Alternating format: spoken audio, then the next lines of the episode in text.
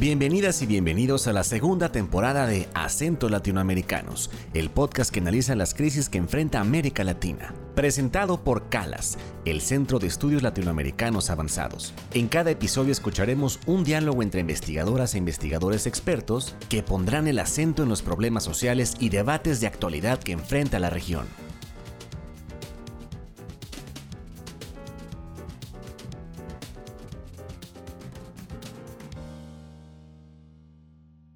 Hola, bienvenidas y bienvenidos de regreso al podcast de Calas, Acentos Latinoamericanos.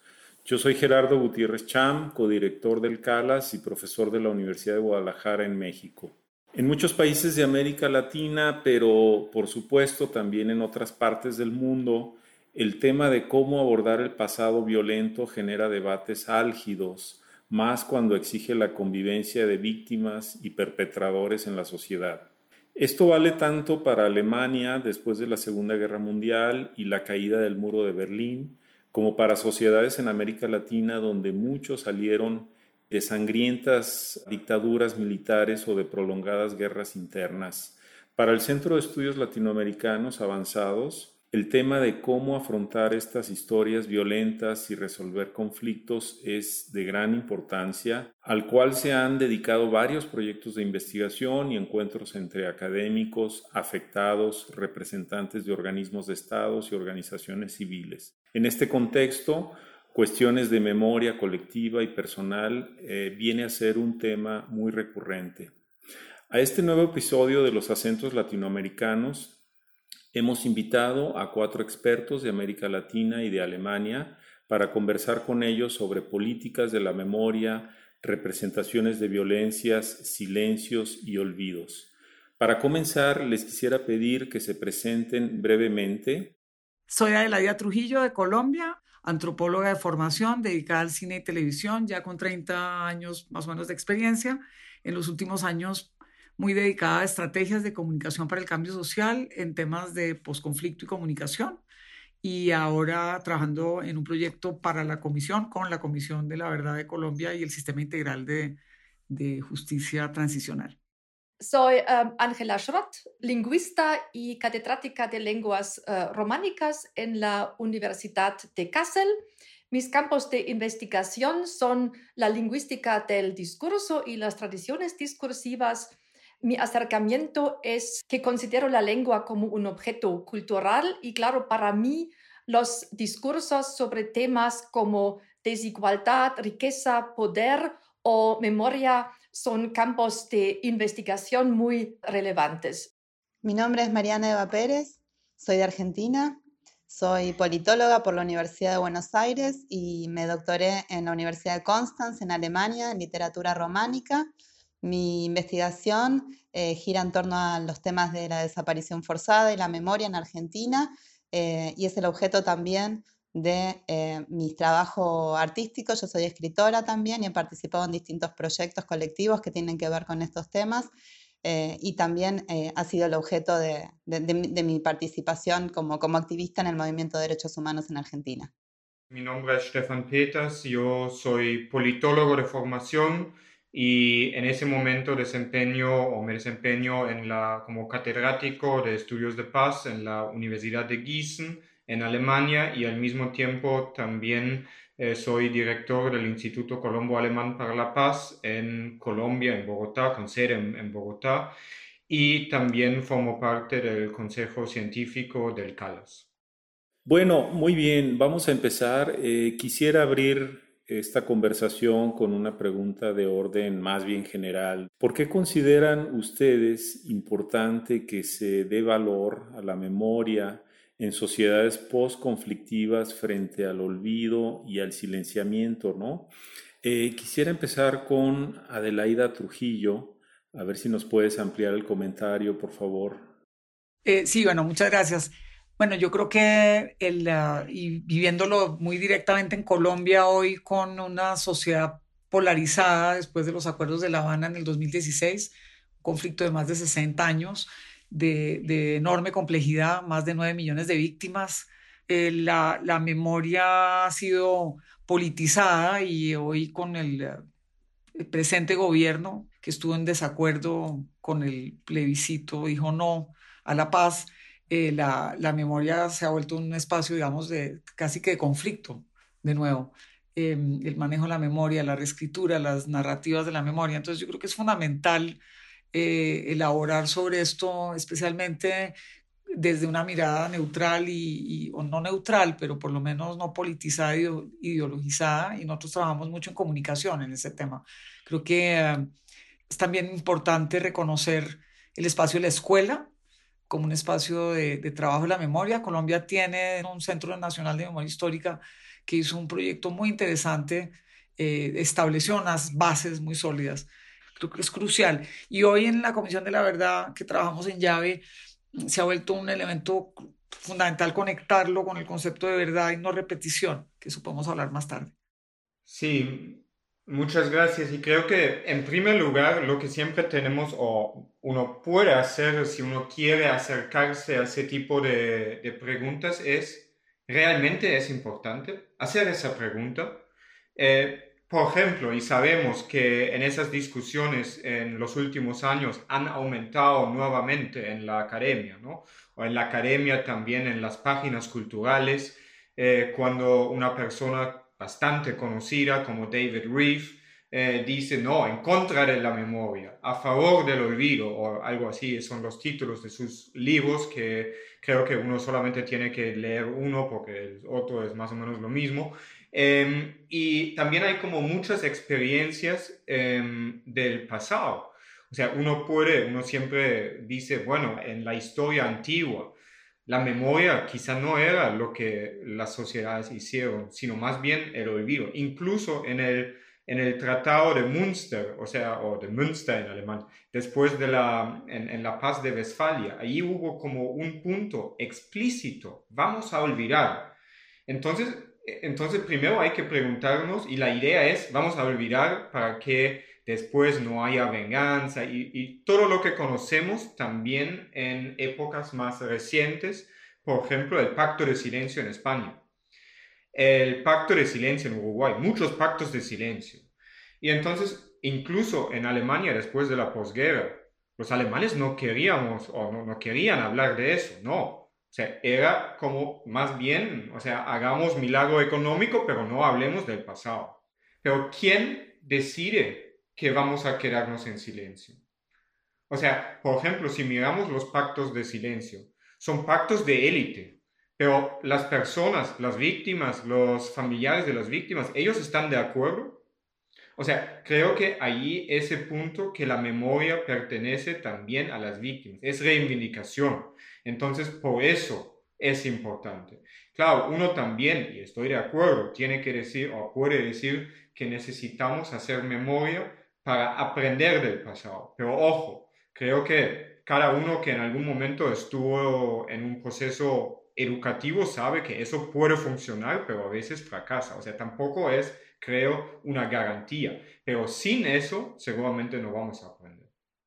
No, creo que hemos visto que hay muy a menudo este contraste entre memoria y olvido, pero también son dos eh, cosas o dos, procesos que, se, eh, que se condicionan mutuamente, ¿no? Porque la memoria es algo procesado, ¿no?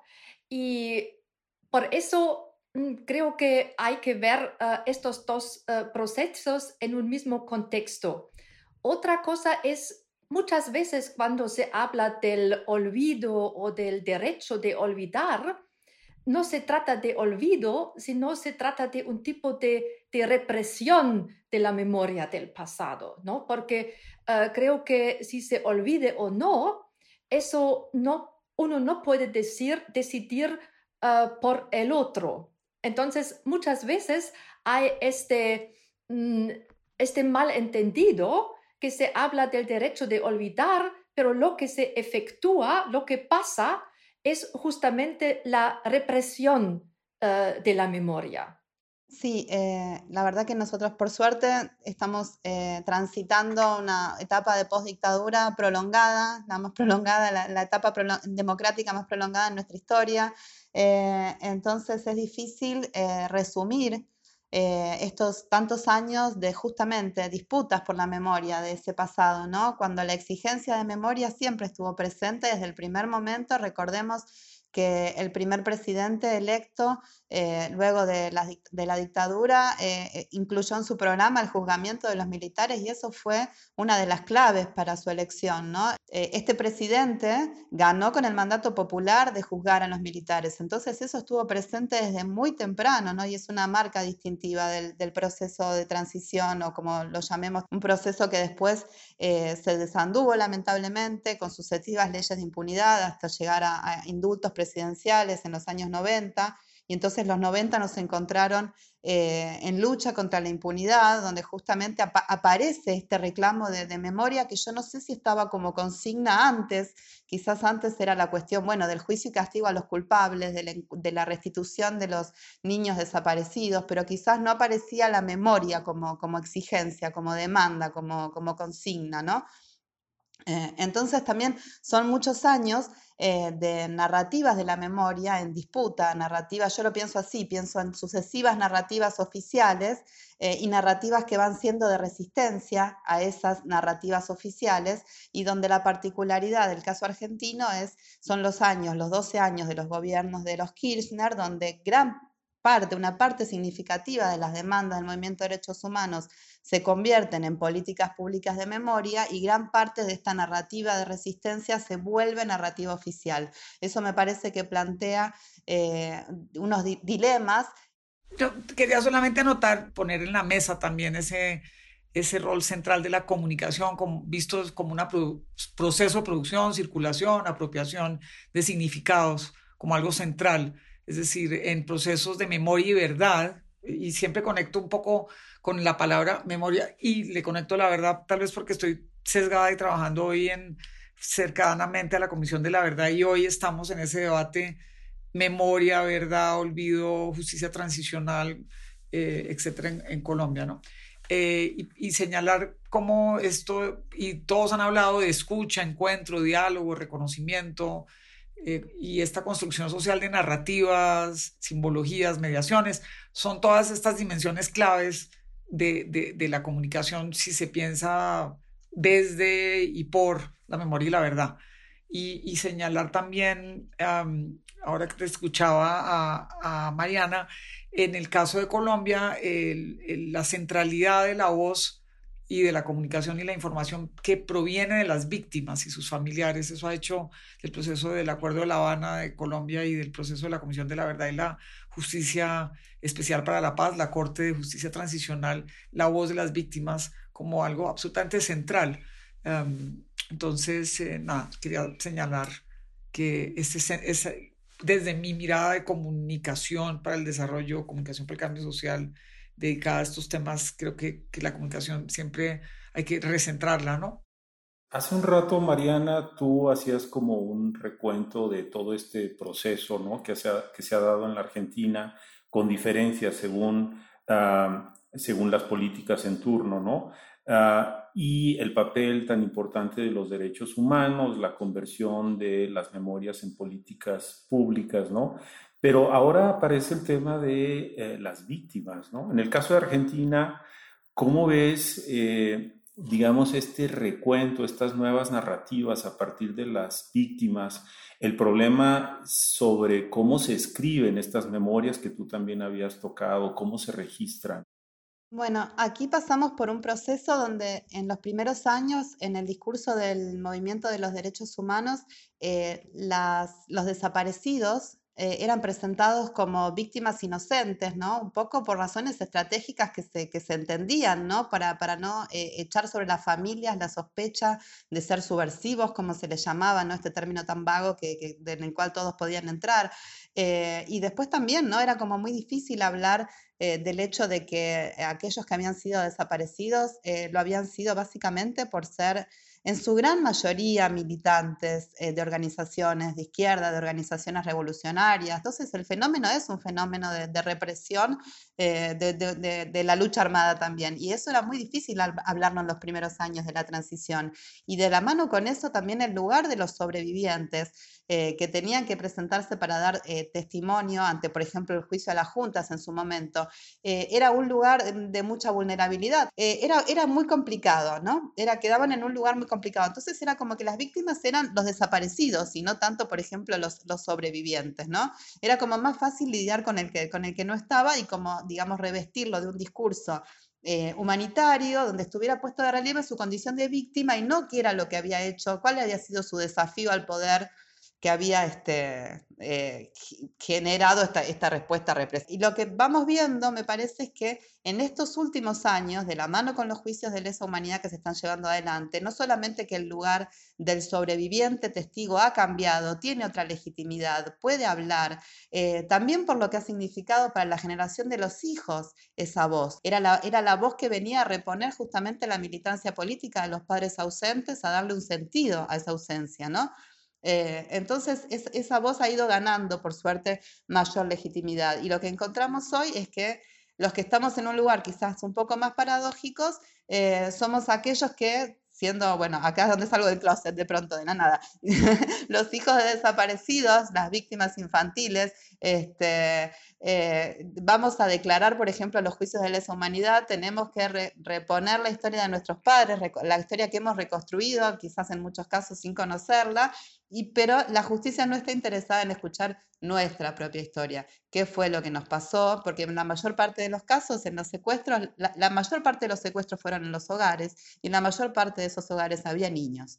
Y esa me parece que es eh, una historia que todavía está por contarse y que nos dimos cuenta que, realmente hay como una, un, interés creciente, una necesidad creciente de parte de estas miles de personas, pues estamos hablando de miles de personas, ¿no? De empezar a hacer audibles sus propias historias, quizás con problemas con la palabra víctima, quizás no se reconocen como víctimas y el hecho de que la justicia no los tome así tampoco ayuda, pero sí como poner eh, en, la escena, hacer más visibles estas situaciones que, atravesamos, que atravesaron muchos eh, durante la infancia.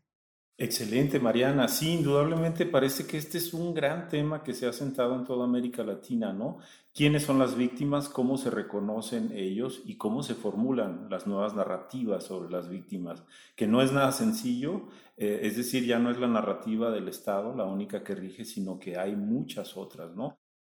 Sí, creo que, o sea, el punto que acaban de mencionar, el punto la centralidad de las víctimas. Es creo que algo que hay que, en primer lugar, subrayar, porque también decir que eso no ha sido siempre el caso.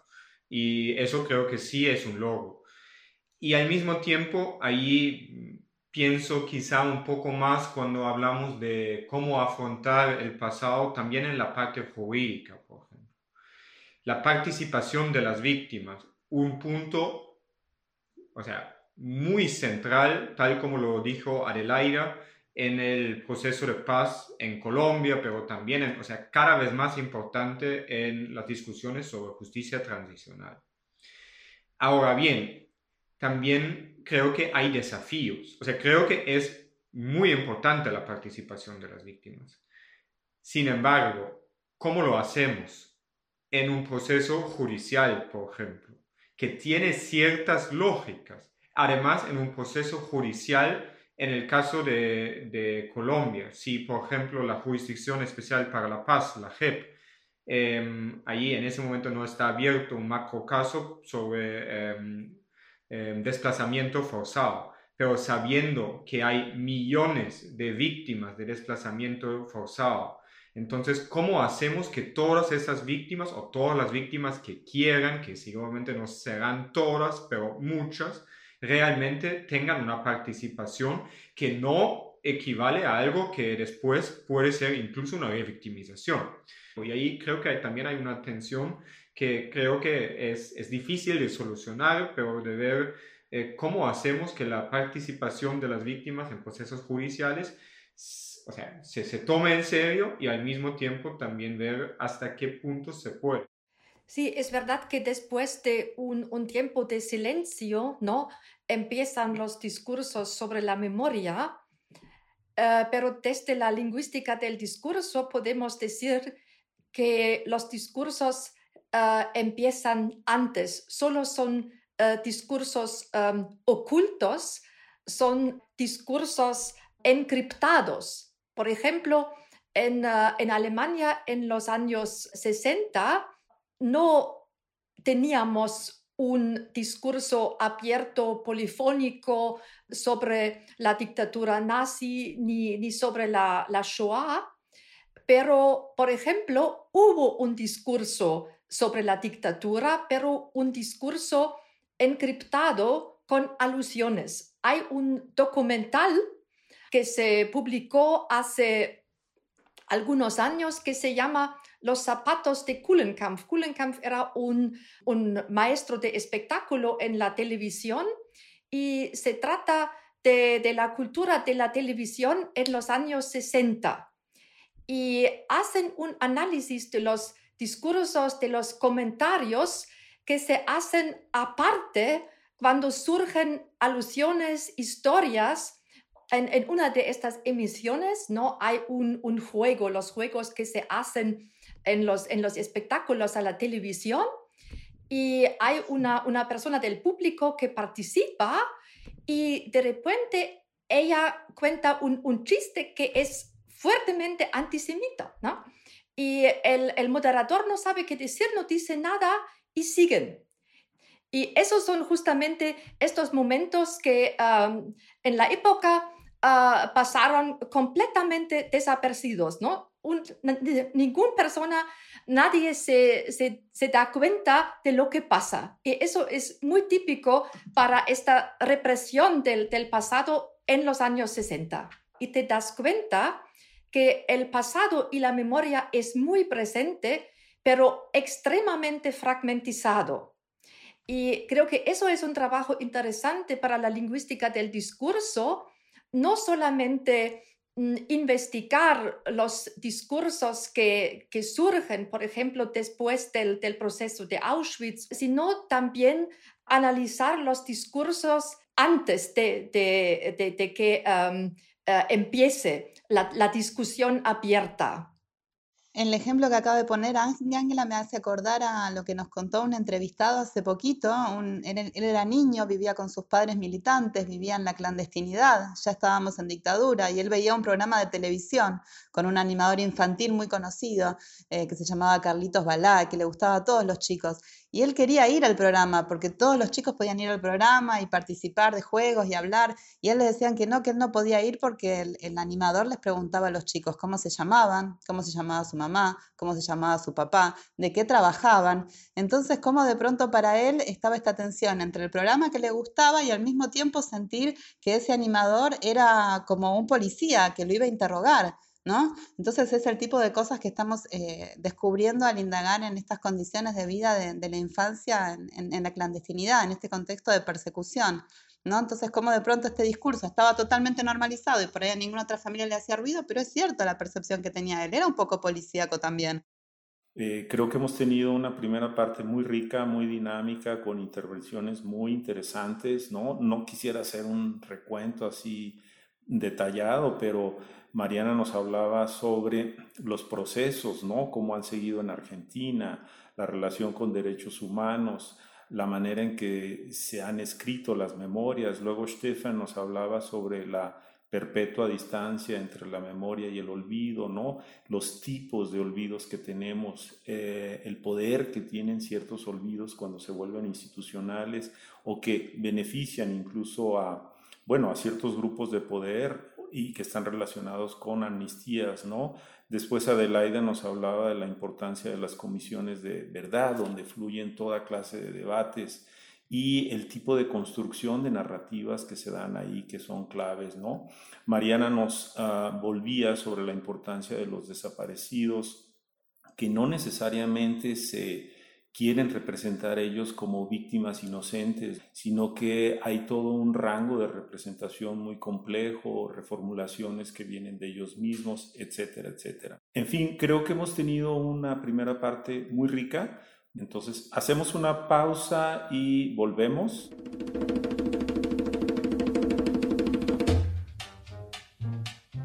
Recuerda visitar nuestra página www.calas.lat diagonal publicaciones para encontrar los perfiles de los expertos de este episodio, así como bibliografía complementaria sobre el tema que exploramos hoy.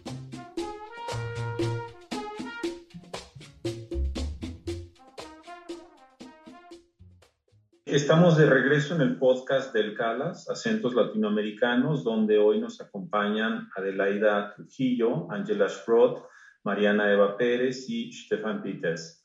Eh, muy bien, antes del receso estaba colocado el tema de las redes sociales, eh, los medios de comunicación y la relación con las memorias. Sí, es un poco como decir que también preguntarnos cuál es nuestro enfoque de investigación. Y, o sea, estoy consciente que ha cambiado mucho y, pero muchas veces eh, en el pasado, cuando analizábamos las batallas por la memoria, las luchas por la memoria, creo que em, obviamente también porque hubo como muchos cambios en redes sociales, pero hoy en día allí es lugar muy importante donde se dan las batallas o las luchas.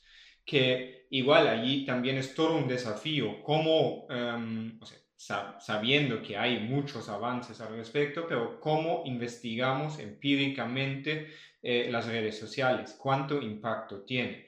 Lo otro es el tema también que generalmente se piensa y hay mucha discusión. Yo me acuerdo de Uruguay, por ejemplo, cuando se, creo que en el 2007 más o menos, bajo el gobierno del Frente Amplio, la, o sea, la decisión de poner el tema de la historia reciente en los libros de texto. Y creo que son luchas importantes, son, son, son discusiones también importantes y muchas veces muy polémicas. Pero después uno hace como eh, investigaciones, pregunta a los chicos, bueno, ¿de dónde saben o tienen su, su conocimiento sobre el pasado? Y no siempre son los libros de texto. Son cosas de las redes sociales, son series, son telenovelas, son cosas, o sea, miles de cosas, ¿no? Y entonces esa, ese aspecto creo que para analizarlo, para ver qué tiene impacto, hasta qué punto, eh, creo que eso también es un, o sea, no solamente para la investigación, sino también para conocer si nosotros tenemos, em, tenemos el objetivo de decir, queremos que haya memoria, queremos que, que, que no se repita, queremos em, que se den esos, em, esos, esos debates, entonces, ¿para dónde tenemos que apuntar? Y seguramente no son, por lo menos no solamente, em, esos medios tradicionales o, esas, esas cosas tradicionales como libros de texto. Sí, muchas gracias, Stefan. Indudablemente ahí están los nuevos eh, campos de batalla. Aunque aquí surge un dilema también. Tanto se ha dicho en las redes sociales que bueno, un problema que suscitan es la falta de control y la falta de regulación. Es decir, ahí se pueden manipular toda clase de contenidos y no sabemos a ciencia cierta qué pasa con, ah, con muchos mensajes, ¿no? Pero bueno, ese es un problema que no afecta solo a las memorias como tal, sino a los propios contenidos y a las dinámicas de las redes. Ángela, tú nos habías comentado uh, algo muy interesante respecto a las periferias ¿no? de los discursos, cómo operan, cómo se van desvaneciendo y cómo en algún momento toman mucha fuerza. Mm, bien, ah, en, contexto de la, de la memoria, creo que siempre es, es importante comprender que la memoria es, es algo uh, polifónico, que es algo que debe ser muy, muy viva, muy, muy vital, eh, quizás eh, llena de disputas para que no surge cierto eh, revisionismo, ¿no? Claro, un peligro son, es la falta de control en las redes sociales y sabemos todo que hay tendencias revisionistas en estas redes sociales, pero otro peligro es una memoria completamente fosilizada, ¿no? Que es un ritual que se repita ah, anualmente, eh, que es algo como un, deber, pero que no, como diría, que no se asimila, que no se adapta a las, a las generaciones, a, los, a los cambios dentro de la sociedad. Eso, esos son para mí dos peligros. Me había quedado pensando cuando Estefan habló de, de, los, de los olvidos, ¿no? De los olvidados, y él, específicamente hablaba de, del poder económico, ¿no? Que nunca, en Argentina por lo menos, nunca se sienta todavía en el banquillo de, la, de los acusados, ¿no? En todos estos juicios que estamos viendo en la última década y pico, eh, es muy, ha sido muy difícil que los empresarios que fueron este, cómplices o que desataron la represión en sus propias empresas eh, eh, se sienten en, el lugar de los acusados, ¿no? Eso es uno de los grandes olvidados, pero también los medios de comunicación. Por eso quería retomar esto y quería comentarles que en uno de los juicios que estuvimos siguiendo, una de las de, los, de los pedidos de las querellas tenía que ver con que los medios de comunicación que en su momento habían eh, sido funcionales a las campañas psicológicas de terror de la dictadura publicaran la sentencia se hicieran cargo de contar las verdaderas historias, ¿no?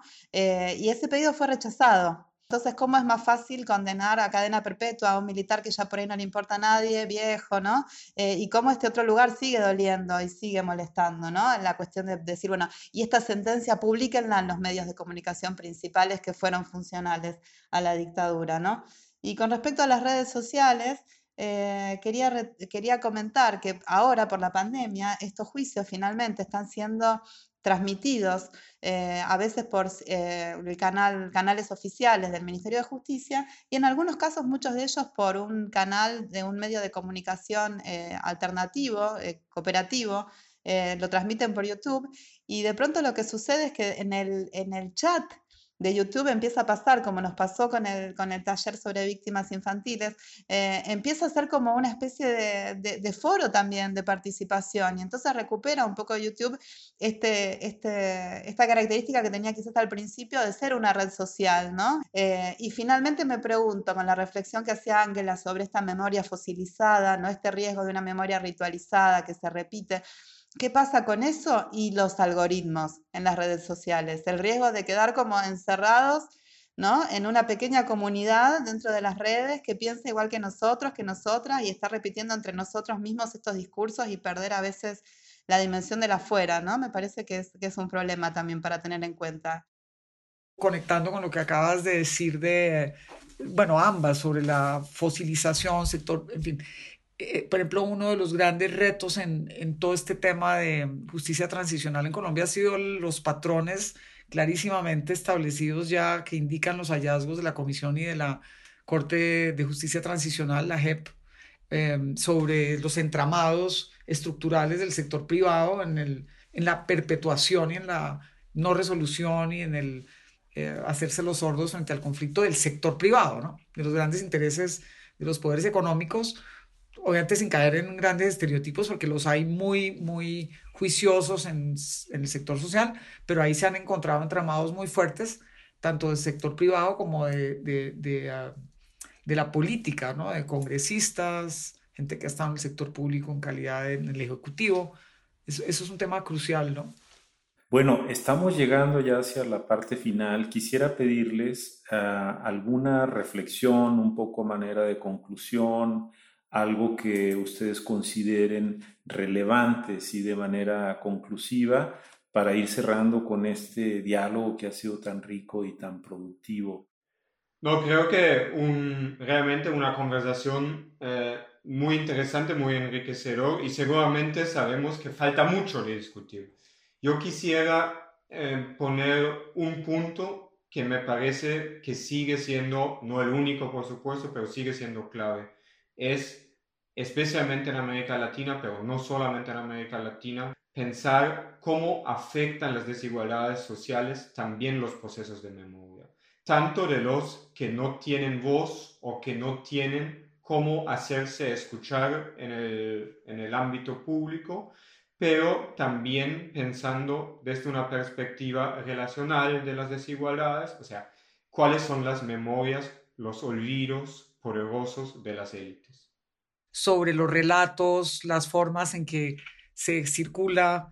Eh, desde la comunicación trabajamos mucho el relato de cultura popular. Yo diría que en estas investigaciones que ustedes desde Calas impulsan y este, este, este espacio de la investigación interesante vincular a quienes están en la comunicación mirando indicadores, eh, narrativas, eh, medios, medios sociales, algoritmos, ¿no? Eso yo insistiría, pues es una sugerencia, obviamente no, no, no, no soy académica, pero nos encanta trabajar con la academia porque basamos todas nuestras estrategias de comunicación en data, en investigación formativa y siempre trabajamos con la Universidad del Norte, Universidad de los Andes, en fin, y otras universidades internacionales. Em, entonces, eso como centro de investigación en comunicación. Yo diría que hay un tema complejo y muy interesante, es un sector nuevo. Ahí hay muchas preguntas nuevas sobre tú cómo le haces seguimiento al cambio, a la capacidad que tienen estos relatos de, detonar diálogo y debate público, deliberación, sin polarización. Yo creo que hay un área muy interesante desde la memoria, la verdad, y sociedades en transición y, eh, medios sociales. Ahí hay como, como que se conjuga todo. Em, entonces, de nuevo, una invitación a, que, a, la, a la comunicación como uno de estos ejes centrales eh, en, este, en, este, en estas indagaciones sobre la memoria y la verdad. Sí, bueno, mm, quería resaltar dos, dos cosas. Para mí lo importante es ver que la memoria, por un lado, tiene solidez, por otro lado, es, es muy dinámica y eso quiere decir que es un, un, un, un constante desafío, ¿no? Pero hay que, hay que, hay que afrontar este, este desafío. Y en cuanto a la, a la desigualdad, a mí me, resulta sumamente interesante el papel de literatura, arte, eh, cine, porque sabemos que estas narrativas pueden tener un impacto muy fuerte en la sociedad, pero claro, siempre la pregunta es, ¿permanecen en el ámbito de la, de la estética ah, o tienen un verdadero impacto eh, político? otra idea es que mm, cuando hablamos de memoria, histórica, es eh, memoria colectiva, colectiva en el sentido que caracteriza, pertenece a un grupo social, a una nación, etc. Pero también es colectivo en el sentido de que eh, los que tienen un acceso eh, difícil a la memoria, los marginalizados, tienen que formar colectivos para hacerse escuchar para hacer eh, ruido. Entonces, la memoria tiene también esta fuerza de, formar eh, grupos, de crear eh, cohesión social y, cultural. Y eso creo que es un, argumento importante porque a veces se dice que, bueno, ah, la memoria ah, va a separar los grupos sociales, va a polarizar una nación. Y creo que, bueno, no es verdad, eh, eh, el contrario, al contrario, ¿no? Tiene la fuerza de crear cohesiones sociales. Es difícil añadir algo a lo que dijeron los colegas. Em, me, quedo más que nada nuevamente con algo que ha dicho Stefan, ¿no? de, volver a, marcar la cuestión de las desigualdades sociales ¿no? Eh, en, en los procesos de memoria y también me había notado una expresión que había aparecido en el, en el, disparador para esta conversación, que era acceso a la memoria, que me acuerdo que la, la leí y dije, esto, esto está mal formulado, es un problema de traducción, ¿qué es esa expresión? Y me la quedé pensando y me doy cuenta que realmente no, me doy cuenta que es una, que, que plantea una cuestión clave eh, que, no va de suyo, que todos tenemos acceso a la memoria eh, y que me parece que es importante no perder de vista que estas memorias, estas demandas fueron construidas desde el, desde el movimiento de derechos humanos con un sesgo, con una impronta de clase fuerte, de clase media y clase media alta, de familias que tenían primero la, la disposición de dejar lo que estaban haciendo para, cuidar, para buscar a sus desaparecidos, tenían la posibilidad de hacerlo. Muchas familias no tuvieron nunca la posibilidad de hacerlo. Eh, y después de acceso a redes transnacionales de derechos humanos que fueron acercando herramientas este, internacionales cuando acá no, no había lo que hacer. Entonces me parece que ese recorte, que también es de clase y que marca estas desigualdades sociales eh, que, que, son tan características de, nuestro continente, es algo que no lo tenemos que perder en cuenta. ¿no? Cuando hablamos de la centralidad de las víctimas en los procesos de memoria, también hay que preguntarse por por la extracción social, ¿no? por la extracción de clase de, esas víctimas a las que estamos escuchando y, qué, memorias de clase también vamos reproduciendo. Les agradezco mucho su participación a las y los invitados de este episodio, Adelaida Trujillo, Angela Schroth, Mariana Eva Pérez y Stefan Peters. Y también les agradezco a ustedes que nos escuchan y que están con nosotros para discutir sobre el valor y los retos de la memoria en las sociedades post-conflictivas. Les invitamos a dejar sus comentarios sobre este episodio en las redes sociales del CALAS y nos escuchamos muy pronto en el próximo episodio de esta nueva temporada de Acentos Latinoamericanos. Muchas gracias. Calas, Acentos Latinoamericanos, es una producción del Centro María Civil Amerian de Estudios Latinoamericanos Avanzados. Olvia Maisterra Sierra es nuestra productora general. La edición y la postproducción corre a cargo de Mitzi Pineda. La música en nuestros episodios pertenece a Carlos López y el diseño gráfico de este proyecto es de Ignacio Nájar. Escucha nuestros episodios cada dos semanas en tu plataforma de podcast favorita. No olvides visitar nuestra página www.calas.lat para acceder a contenido extra de este episodio y seguirnos en nuestras redes sociales. Nos puedes encontrar en Facebook, YouTube, Instagram y Twitter como arroba calascenter. Nos vemos muy pronto. Hasta la próxima.